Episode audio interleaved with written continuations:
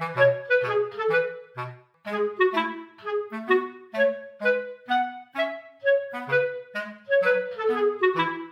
家好，我是何来香，欢迎收听童年未来公益访谈。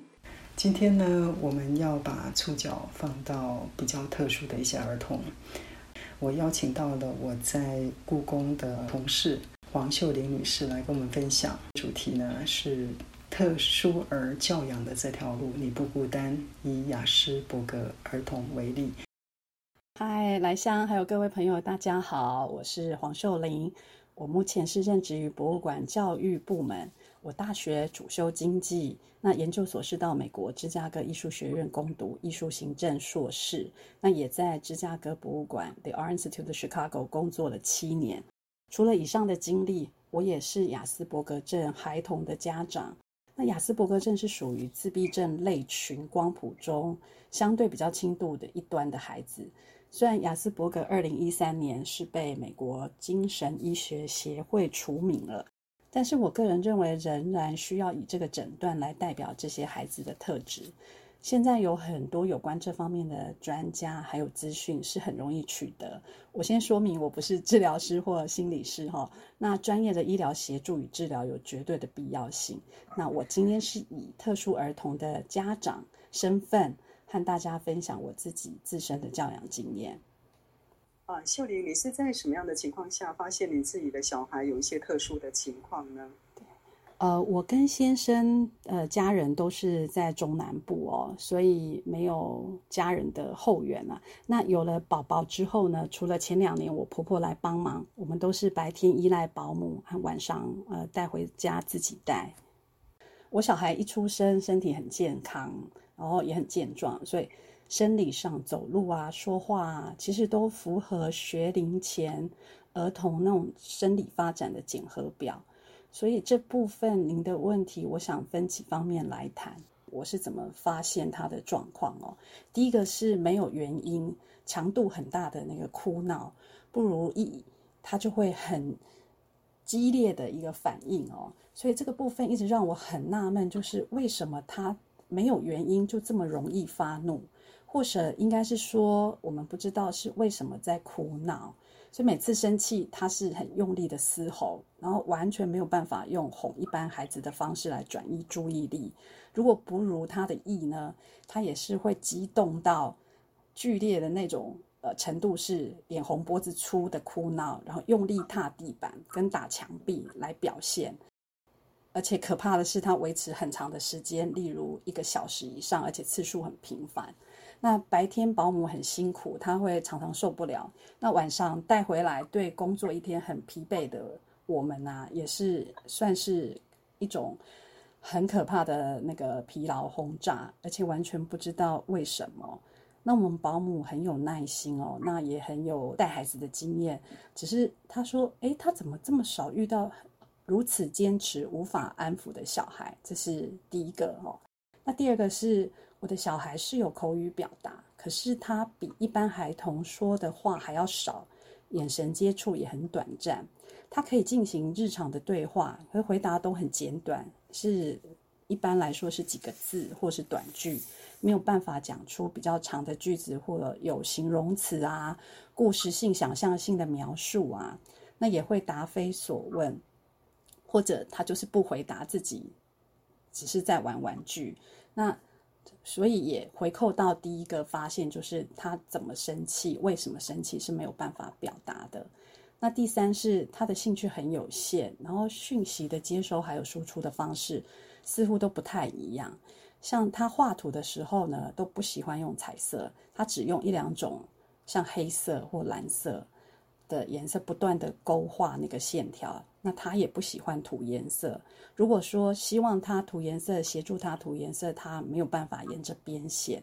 所以后来我才知道，这个是应该是他的肌肌肉小肌肉是没有办法控制，跟眼睛协调有关系。还有他玩具就只喜欢车子，还有不断的玩轮子的转动，然后对轮子这个转动是很迷恋的，不断的重复这个动作。那第四个状况是，呃，我也发现到他情境的转换、生活步调改变的时候呢，他很难调试跟接受。刚才有提到说，不知为什么他的哭闹，回想起来真的是有原因。因为有几次我从保姆那边带他回家，他在婴儿车上会大哭大闹，然后强烈到那个婴儿车都要倒下来了。后来我才发现，原来我改变了回家的路线，或是改变事情进行的顺序。例如说，我直接回家，没有跟平常一样会先带他去公园，他就情绪就失控。然后我走不同的回家的路，他也失控。所以这个也是开始慢慢的得到我的注意哦。那我也发现他在很专注的玩玩具的时候，我希望他停止，然后进行其他活动，他就会大闹。然后也很奇怪的是，看儿童节目，他也不会和。呃，一般孩子一样会模仿那些大姐姐、大哥哥跳舞、扭动身体哦。那我的家人还有保姆都觉得这个孩子的情绪和反应似乎跟一般孩子不一样，总总觉得好像哪里怪怪的。所以一直到五岁上幼稚园一个月后，老师告诉我说。妈妈她无法接受指令，都在自己的世界，也没办法融入团体生活。请你一定要带他去鉴定。就那个时间点，我才知道他可能真的是有状况了。OK，哇哦，那个这个过程真的对父母亲来讲是一个很大的挑战。呃，的确是。对，所以一直到小学，就是进入这个五岁的时候进入这个幼稚园啊，就是才进行这样的一个诊断。所以，嗯，在家庭方面，那从这个诊断确认之后，那你有没有有没有一些什么样的挑战，或是有其他更多的让你预期不到的一些困难呢？嗯，呃，这个十几年前哦，一般人对自闭症的讯息不多，那我也是停留在一个错误的印象哦，以为自闭症患者就是没有口语表达，无法和外界沟通，就是躲在角落。但我的小孩会说话，也没有发展迟缓的感觉，就生理上看起来。因此，在十年前上幼稚园后，第一次这个鉴定出来是自闭症加情绪发展迟缓的时候，对我来说真的是非常不能接受，也不知道要如何是好哦。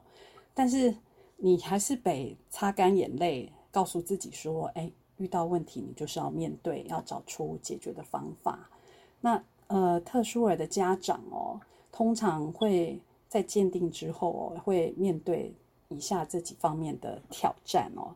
就是第一个，小孩从小行为的这个异常，还有情绪的失控哦，常常身边的亲人啊不了解，而会认为主要照顾者，尤其是妈妈，也就是呃。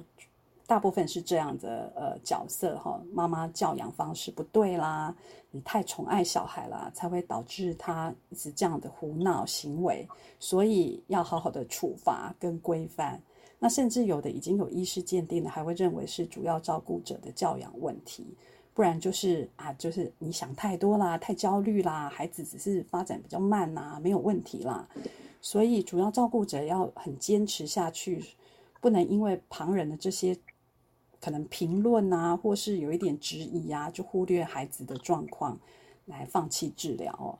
第二个就是这个挑战，我觉得是时间、人力和物力哦。在所谓物力，也就是金钱呐。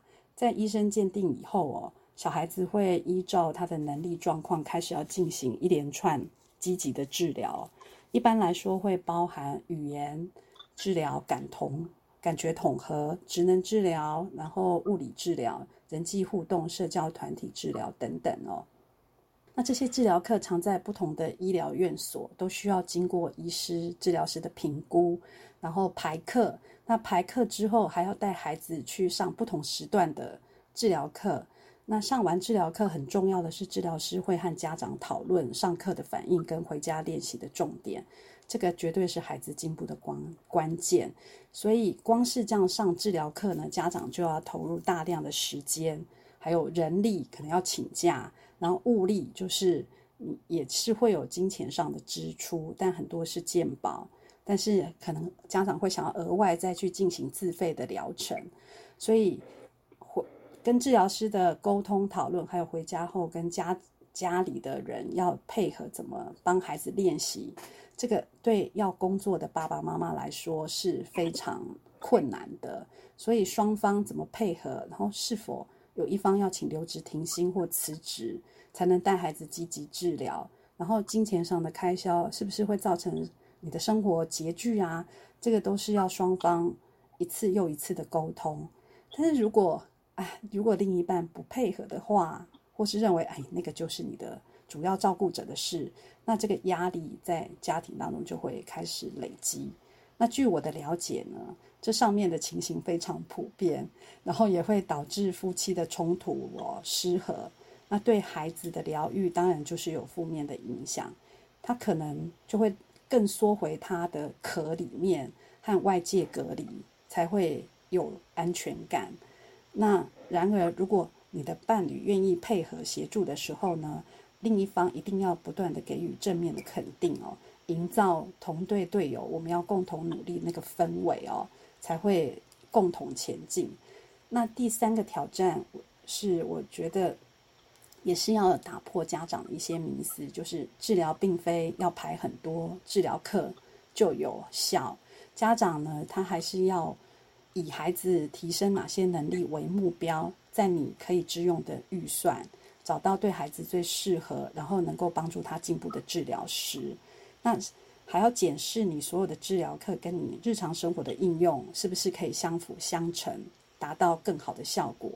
不然就会变成上了很多治疗课，可是小孩没有进步，然后力量分散掉，也就没有正面的结果。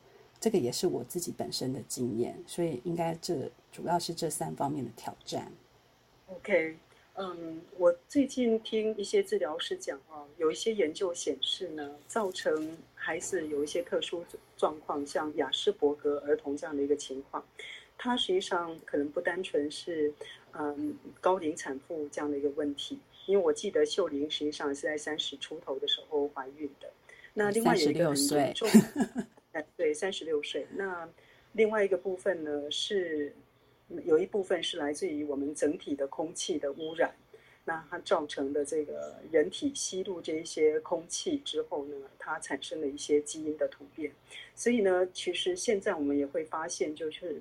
呃，我们比起以前更常听到有这一些特殊儿童的存在。好，那我们这一段的，呃，就是呃采访秀玲，我想请教一下，在小孩子开始上学之后呢，嗯，我想他可能凸显出来的一些问题会不一样。那你要如何跟不同阶段的老师呢保持比较好的沟通呢？还有孩子会不会在？因此而在学校被贴了一个标签，啊，因为他可能老师的关系，他会被特别的对待，那他会因为这样的原因而心理上产生一些排斥呢？嗯，对，这个问题很重要哦。那我想在此先谢谢所有帮助过我孩子的老师哦，真的辛苦了，没有他们也就没有孩子的进步哦。那特殊儿在上学以后呢，他。一整天都在学校，然后回家通常是无法详细表达清楚在学校发生了什么事。像我会问他今天呃吃了什么饭，中午吃什么，他就说吃饭。那饭有什么肉或菜吗？他就说就是饭，吃饭。或是诶学校你上了什么课？哦怎么样怎么样？他都完全无法表达，就说不知道这样。所以老师的确是扮演了孩子进步的关键角色哦。那很多家长啊，就是包括我，我们都心心念念哦，烧香拜佛，或是不断的祷告，说孩子能遇到关心他的需求、有爱心、耐心、帮助他成长的好老师。但是要认清一点，现实中哦，虽然现在一个班级的人数是不多，可是老师的时间和精力有限，他要面对所有的学生，还有他们的家长，老师真的很难如我们所期待的，在课堂上会时常停下来。帮助特殊儿，或是处理他的情绪问题，也曾经有老师花比较多的时间哦，他愿意协助这个特殊学生，但是造成了其他家长的抗议，这个就发生在我朋友的身上哦。那长久下来，班上的同学就会排斥这个孩子，这是非常让人觉得悲伤的哦。那有部分家长也不愿意带有状况的孩子去鉴定、去上治疗课，所以。我我还是想要建议说，家长们，你如果觉得你的孩子有这样的状况呢，但你在考虑要不要去鉴定，我是认为说，讲孩子的状况鉴定后的好处是对辅导老师还有导师呢，他比较能掌握如何协助这个孩子的这个方向哈和方法。那我小孩在入小学前呢，有一个鉴定诊断，已经是改为雅斯伯格合并冲动哦。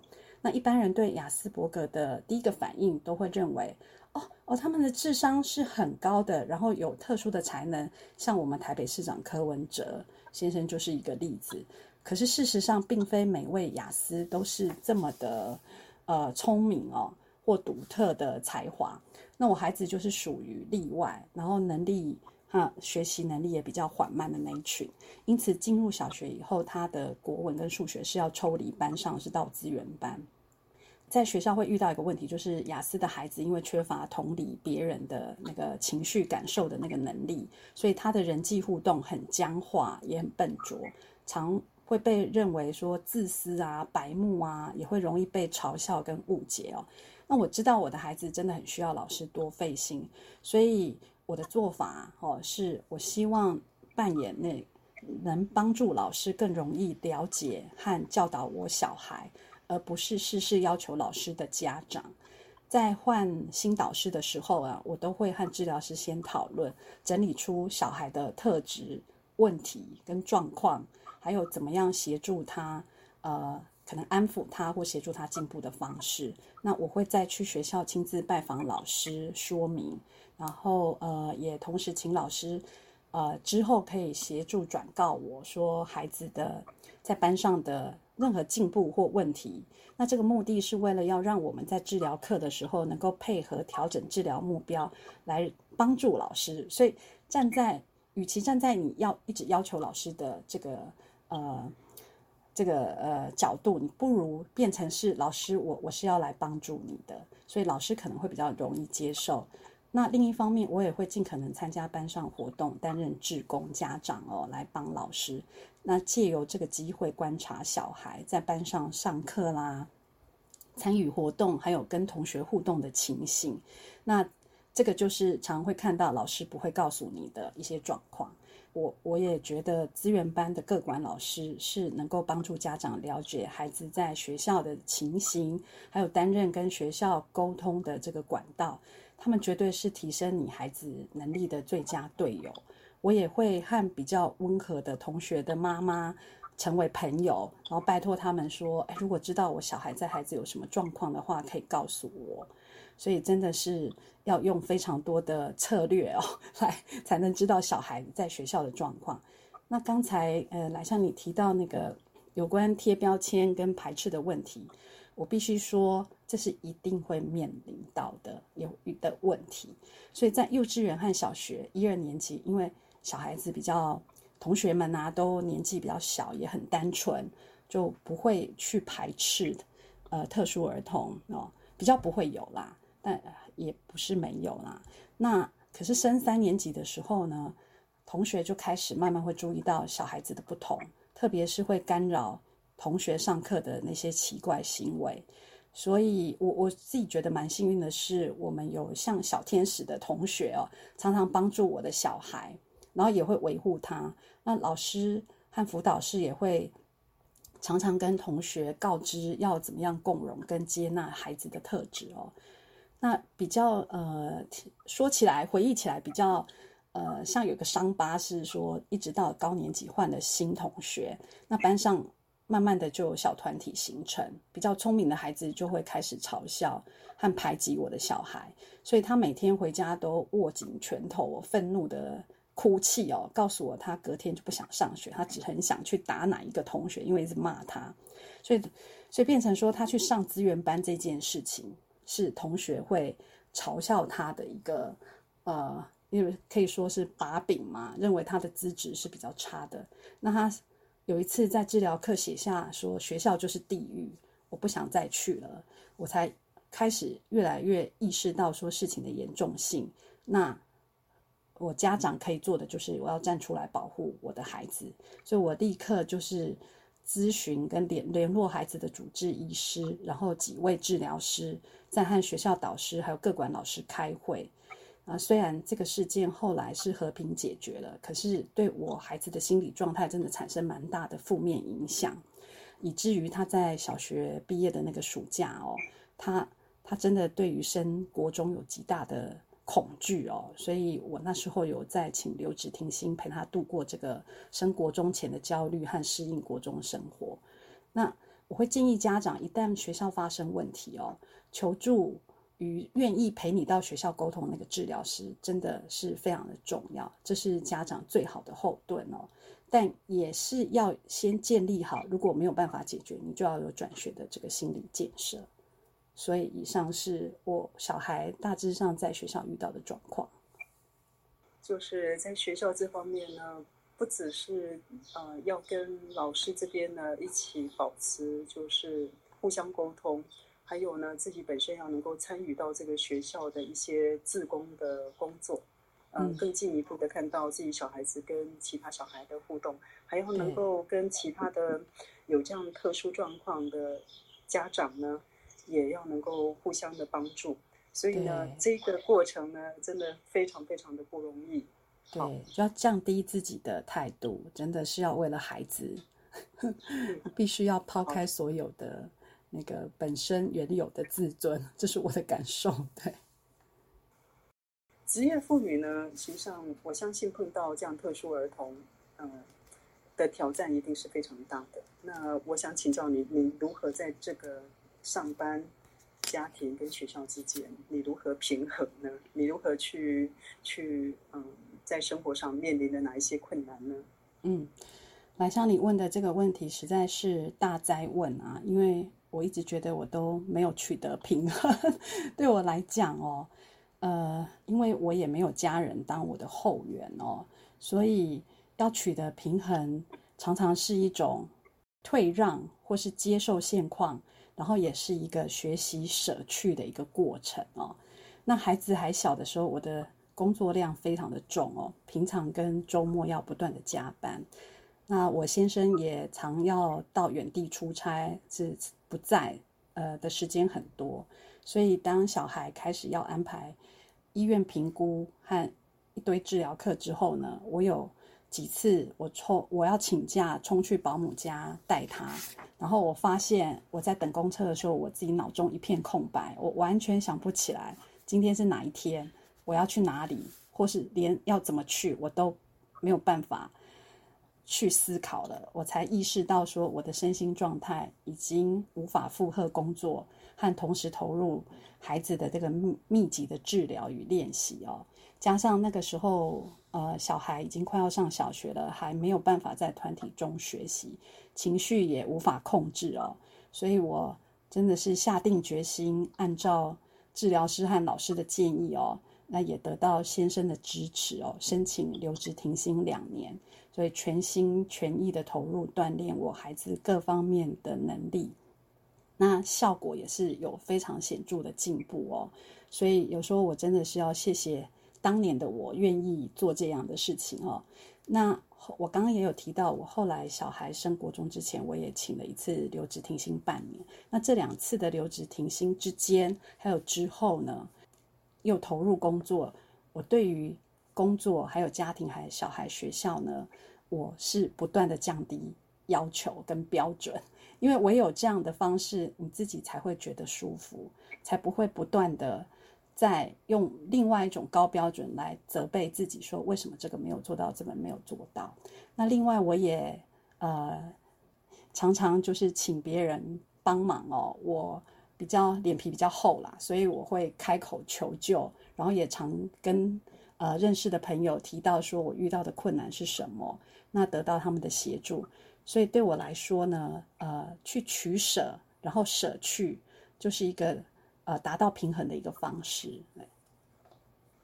那作为特殊孩子的母亲，您在情绪啊，特别是在情绪管理这方面，你有嗯这种这种压力呢？应该是二十四小时的，就是不打烊的。你你的整个情绪，你自己碰到问题的时候，你怎么办呢？嗯，这个也是许多家长都是呃面临的哦。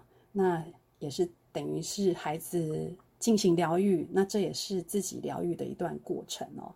我还记得小孩鉴定以后呢，医生就推推眼镜，抬起头跟我说：“妈妈，你将要开始一条漫长的战斗之路了。”所以呢，我一开始非常的彷徨，到摸索，然后尝试各种方式来帮助孩子。我有很长的时间会觉得我自己是走在一条黑暗的隧道，不知道什么时候才会看到光的那种孤独。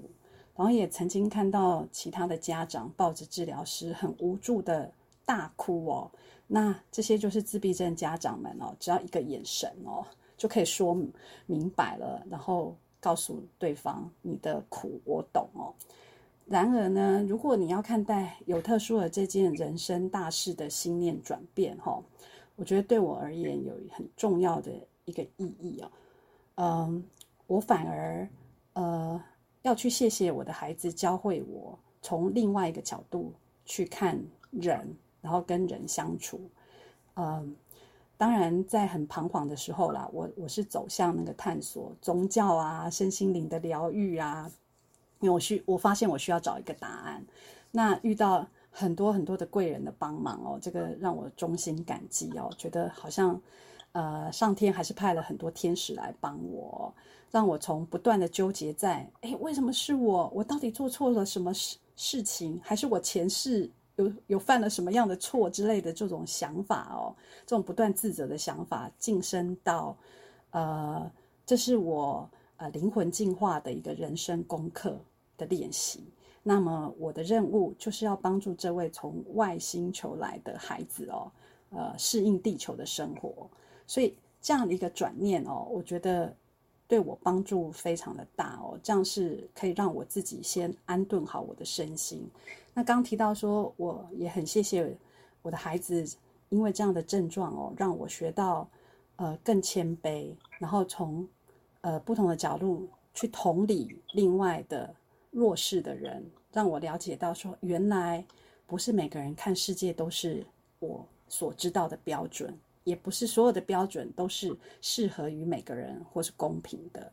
那很奇特的是，这因为这样的关系，竟然也跟我在博物馆教育推广的工作，尤其是友善平权、协助弱势的这一块呢，呃，造成了很大的影响，也让我能够更快的去进入这个呃，如何去同理弱势者，或是跟我们不所谓不一样的人，他的心理哦，那。这个是我也没有想到的一个收获。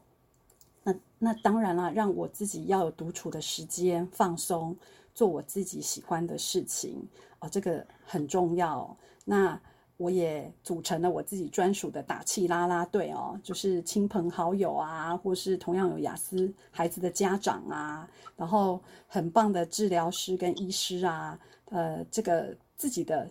打气拉拉队真的很重要，尤其是在自己很啊，等于是好像看不到那个光，或是已经非常疲惫的时候，它是可以让你再站起来，呃，屡败屡战的呃最大的支持跟那个关心。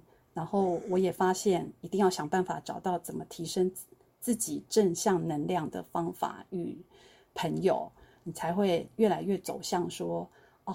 我是我是一个光的天使，你要告诉自己很多，你是多么的。除了告诉你自己的孩子，你当然也要告诉你自己，我是光的天使，我的是光的天使，我也是要做灵魂的进化。这这是这是我情绪上的转变啊！说起来简单，可是它真的是一个很多年的一个阶段，这样子。这个过程真的是很漫长，而且嗯，从质疑到。找到解决的方法，还有给自己建立这个外来的拉拉队，啊，这都是一些非常棒的，就是就是知道前面很困难，但是就迎头就是面对。对，我觉得这种勇气呢，我觉得是当一个父母亲，啊，非常重要的一个在面对孩子这样的时候需要的勇气。对，因为你不得不面对，他也只有你。对，嗯。在这边要真的是鼓励跟呼吁各位妈妈或是爸爸哦，你一定要容许跟接受你自己是脆弱的，你是无助的，然后你也要容许自己给自己时间去歇斯底里，甚至是崩溃，这些都是正常的。也唯有这样子的情绪发泄，你才能再擦干你的眼泪，重新站起来去面对你的孩子跟外面的挑战。秀玲这边有没有一些想要给？特殊儿童父母的一些建议，从从您这样子过来人的一个经验。嗯，好，就是从我身为家长的经验哦。第一个就是啊，家长要不断的学习了解你的孩子，然后如何和他沟通，帮助他认识他自己，然后也学习如何帮他前进的各种方法哦。那为什么是说家长呢？因为治疗师跟老师跟他相处的时间都没有身为家长跟孩子在一起的时间长。那既然他是上天给你的礼物，你的宝贝，那他会需要你去了解为什么他有这样的特质，为什么他做了这样的行为哦。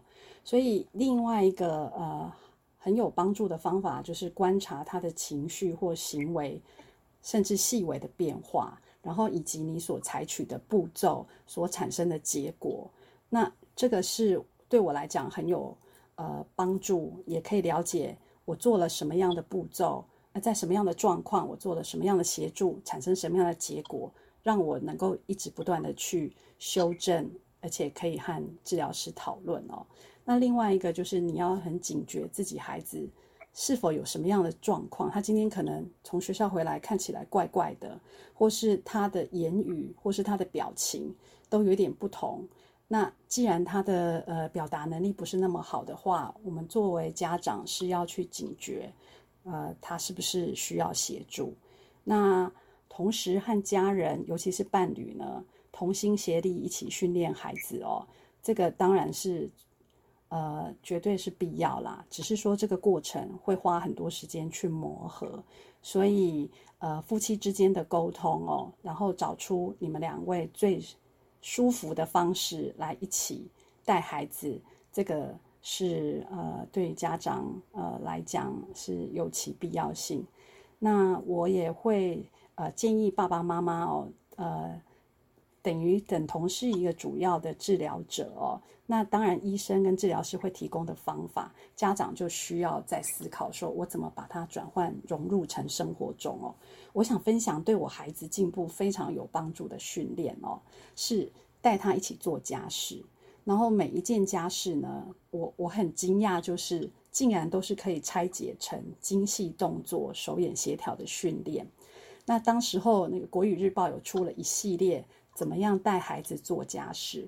那他把每个呃步骤，甚至是清理冰箱，然后擦衣、擦地板啊、晒衣服啊、折衣服、收垃圾哦、洗碗哦、做菜，他全部把它分解化，然后每个步骤都可以训练孩子的思考逻辑跟呃动手操作的手眼协调细部动作。那甚至在做菜的过程当中，也融入了数学的计算。那你带着孩子这样做的同时呢，也会增进你跟他的亲子关系哦。那我的孩子在那个时候真的所有的家事都做了，甚至煮菜。所以动手操作呢，我觉得是最好的训练。而且从劳动的过程当中呢，也磨练了他的心性。就不知道为什么做家事就是有一种魔力，所以。我的孩子，他从那种刚才说的非常暴怒的那个性格啊，变成了蛮温和、快乐的孩子。所以，这我也很感谢幼稚园的老师，他一直强调呃做家事的重要性跟好处。那老师教我说，每天都要写下孩子做的家事，到学校老师也是都会不断的表扬他，也建立他有正向鼓励的那个成就感。所以这个部分也很需要。我很幸运是有老师的一起协助哦，让小孩子在家做家事成为是一种呃成果的呃肯定哦。那因为雅思的孩子呢，呃，通常是手手脚不协调，然后肌耐力很弱，所以常常会看到有平面的，他就可能就直接躺上去了，然后也没办法坐直，手会撑着。那让老师。会误认说，哎，你怎么好像没有睡醒啊，或是你怎么这么不专心啊？当然，他们很多也是合并注意力不集中这样的症状哦。那呃，在职能治疗师还有医师都会建议一定要多运动。那除了改善刚才我所提到的那些呃症状的有这样的优点之外，哈，能够培养孩子跟同学们一起运动的专长，是对人际互动还有交朋友、建立友谊有很多的帮助哦。那尤其是男生，我的孩子就是因为学会了打篮球，才开始和一群男同学有较好的互动。那同学也比较能够接纳他了，不然他以前不会打球，很怕被球打，他都是一个人躲在角落。我曾经去学校偷偷看他，发现说啊，同学们只要发现他要加入，而且他不会打，那大家就不理他了。所以这个部分我要学会群体的运动，这个是能够帮助小孩啊增进他的那个人际的呃社交哦。那刚才也提到说，啊，我们在国小有很多的功课或是重视成绩哦。那当然啦，因为我的孩子是能力可能比较比较弱哦，所以我真的没有办法从功课去要求他呃补习要还要有什么样的成绩的表现。那一方面我们也很多时间需要做治疗，所以也没有时间去上才艺班。但是我发现有很多朋友他的。孩子呢，他的时间是填满满的，就像一幅那个画满了色彩的油画，有时候是没有办法呼吸哦。所以我是建议给孩子一些他自己的时间做喜欢的事情，他能够独处，然后也就像水墨画中的留白，让他可以呼吸。那这一点呢，我我发现对孩子的静心，还有呃，他因为静下来了，他可以发造的。发展他的创造力是很有帮助。那我也要提醒家长，因为我们现在的孩子，呃，生的少，然后常常在物质方面给予很大、给予很大的呃充足的提供，他满足他哦。那我原本也是这样的家长，但是呃后来因为跟老师啊聊天，还有读书，也发现到说，其实你真的需要。对孩子的供给是要做减法，就是你一定要减少他物质上的过分的满足哦，他才会开始去珍惜他眼前他所拥有的东西。那当然，这也是会让他呃思考说，哦，我这个东西是不是我要好好的爱护它，我不能随便就丢掉它，也是培养他的责任感。那另外。在大自然的活动，我想这个是来香在这一系列当中也是一直强调的，与大自然的接触哦，然后观察跟就是跟泥土啊、树木啊、呃草地呀这样的接触，当然除了小孩会过敏嘛，这个这是例外之外，我觉得能够在大自然当中就是听听大自然的声音，这个是可以。让他的五感哦更敏锐，但有些孩子他是五官过于敏锐，所以资讯量大到他没有办法承受，所以他会有过动啊，或是情呃感官上的不断的刺激。但是如果你带去大自然哦，有时候在海边或是山上啊，它其实是一个相对是在都市里面单纯的环境，所以我也觉得这个部分对孩子的帮助。啊，还有静心是很有很有效的。那最后哦，讲了这么多哈，我还是呃呃在希望呃各位爸爸妈妈，还有也期待我自己啦，期期许我自己，真的永远要给孩子正向的鼓励哦，和他谈心啊。那呃，尤其。尤其特殊儿童在成整个成长的路上，要面对大量的负面评价和指责，因为他永远都是做不好的。所以，我们当父母的可以做的，就是当他是成为他可以找到安全感跟支支持力量的避风港。正常跟不正常呢，常常都是从不同的角度啊来看啊。那有位治疗师曾经跟我说：“哎，我们都认为他们是不正常，但是在特殊。”儿童的观点呢，可能我们这些大部分的人才是不正常吧。所以呢，呃，要指责孩子是不正常，为什么不能跟一般的孩子一样呢？说这句话的时候呢，我们要想想看，到底什么样才是正常？是整个社会的要求跟压力吗？还是我们能够允许他的特质的存在，但是你去引导他，还能够融入这个社会生活？那有关自闭症儿童专家的建议呢，我也推荐大家收看本系列台大医院儿童身心科肖美妮治疗师分享的内容，他也是我孩子的治疗师，所以希望今天的分享对各位朋友有所帮助。嘿，谢谢。世界洪流，我无法抗拒，坚强却渺小。